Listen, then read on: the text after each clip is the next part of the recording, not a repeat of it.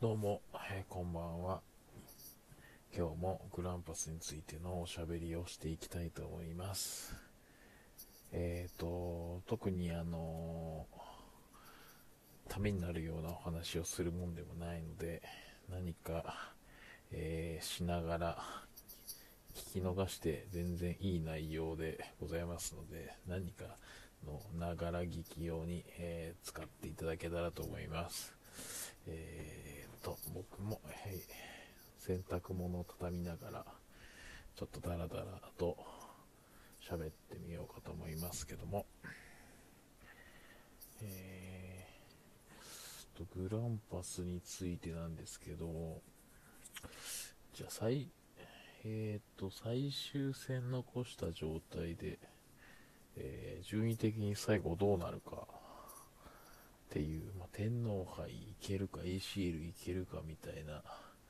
状況の話をしようかなと思いますけど。えー、っとちょっと今順位表見てるんですけどグランパスって直近5試合で負けなしなんですよね。直近5試合の成績見たら一番いいんじゃないですか勝ち点的にも3勝2分け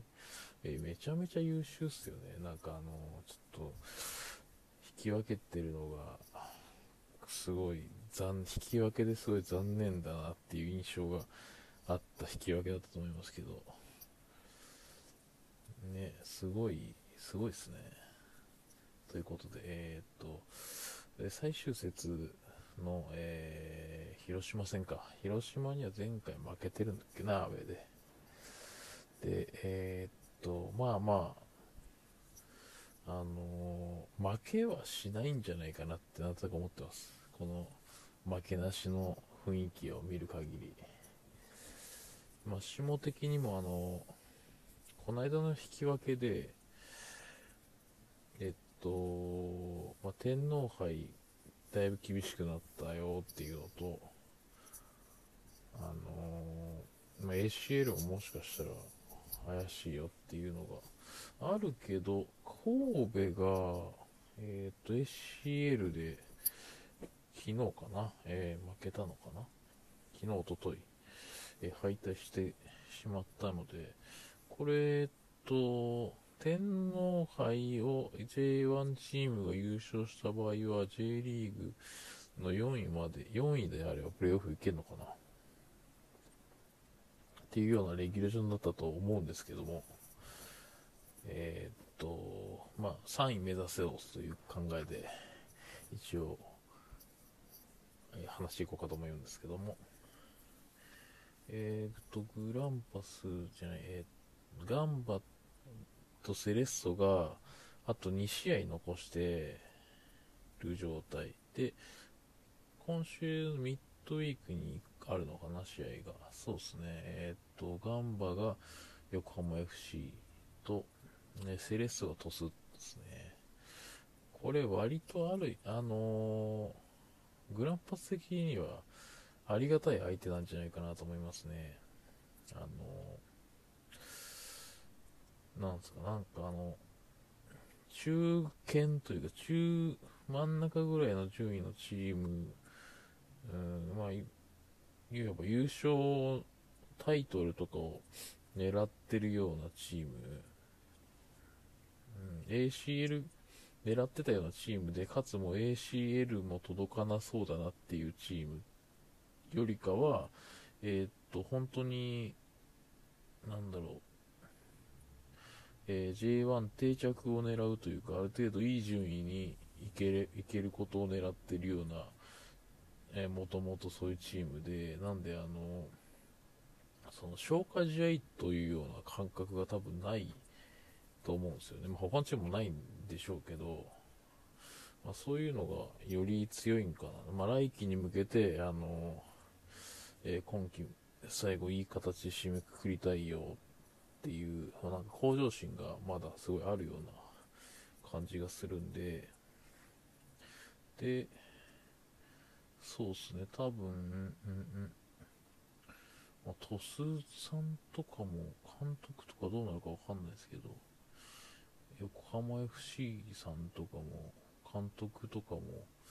えー、続投するんじゃないですかねってなんとなく思ってるんですけど、なんで、まあ、来季に向けて、えっ、と、もうすでに、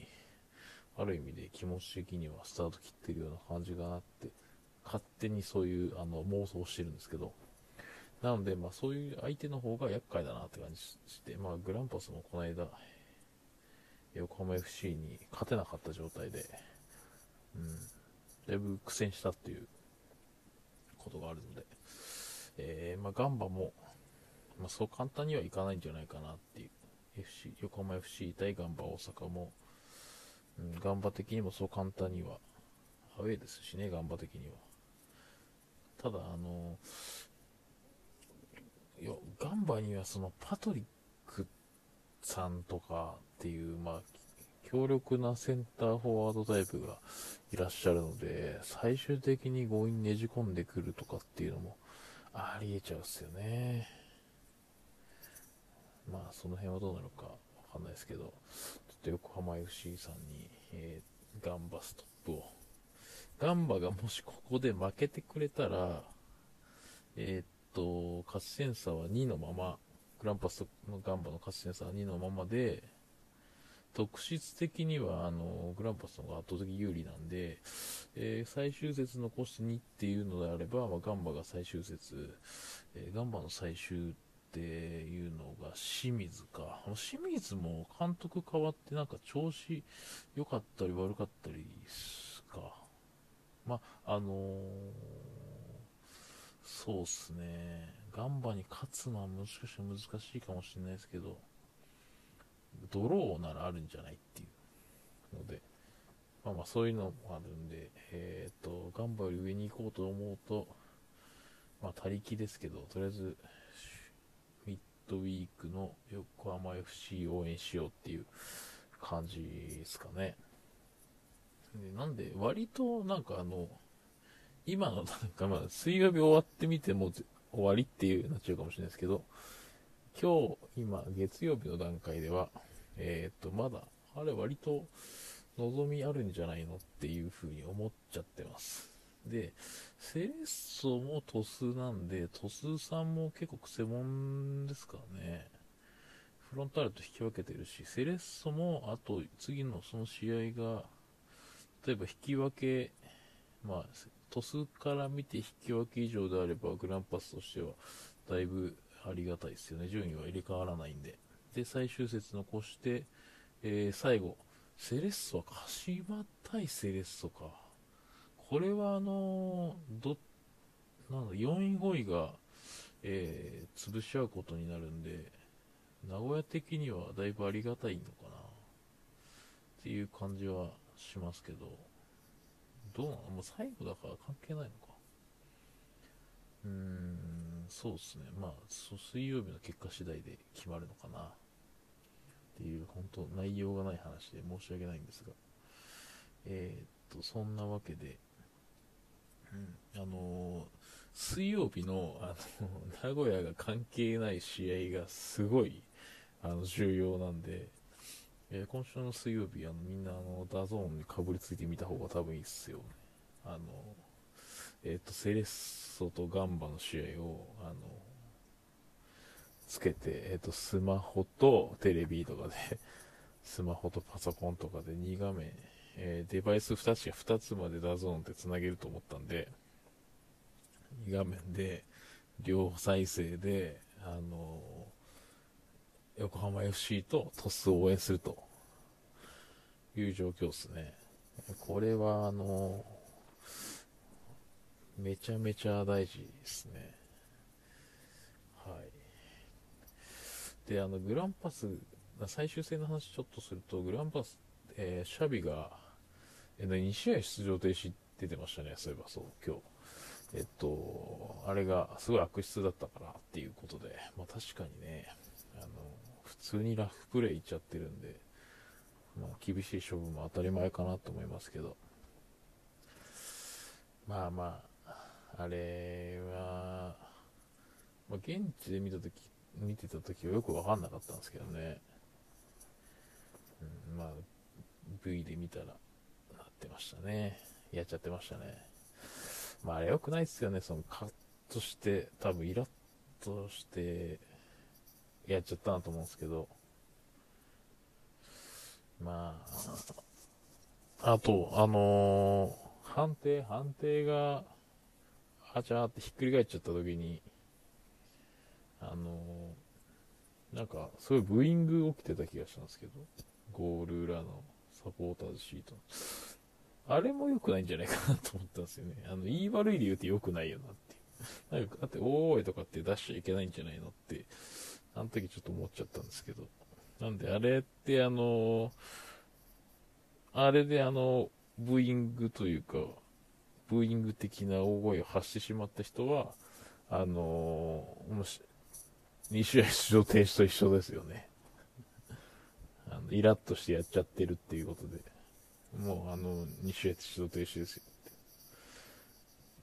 シャビと同じですよっていう。なんであの、名古屋は意外とそそういうとこのコロナ禍においての感染については結構クリーンな方なのかなって思ってずっと見てきてたんで、まあ、最後まで、